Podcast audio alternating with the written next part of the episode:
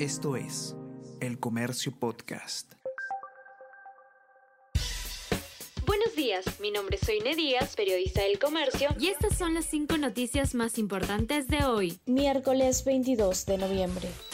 Israel acepta acuerdo con Hamas para liberar rehenes e iniciar tregua. El trato comprende la liberación de al menos 50 rehenes que están en la franja de Gaza, a cambio de que el Estado hebreo excarcele a 150 palestinos. La tregua será de cuatro días jura el cuarto ministro del Interior en menos de un año de gobierno. Víctor Manuel Torres Falcón es el nuevo titular del Miniter. Víctor fue jefe del Estado Mayor de la PNP y jefe policial de la hora BRAEM la Comisión de Constitución aprueba un dictamen que favorece a cúpulas partidarias. Grupo modifica el sistema de elecciones primarias. En el texto que debe pasar al Pleno se contempla el regreso de elección por delegados y el voto preferencial.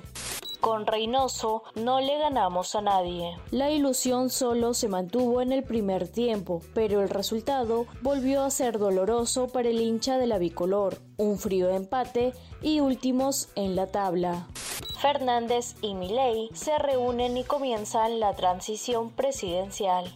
La cita realizada en la Quinta de Olivos dejó satisfechas a ambas partes. Duró casi dos horas y media. La reunión fue respetuosa e institucional. El 10 de diciembre, Milei asume el cargo. Esto es El Comercio Podcast.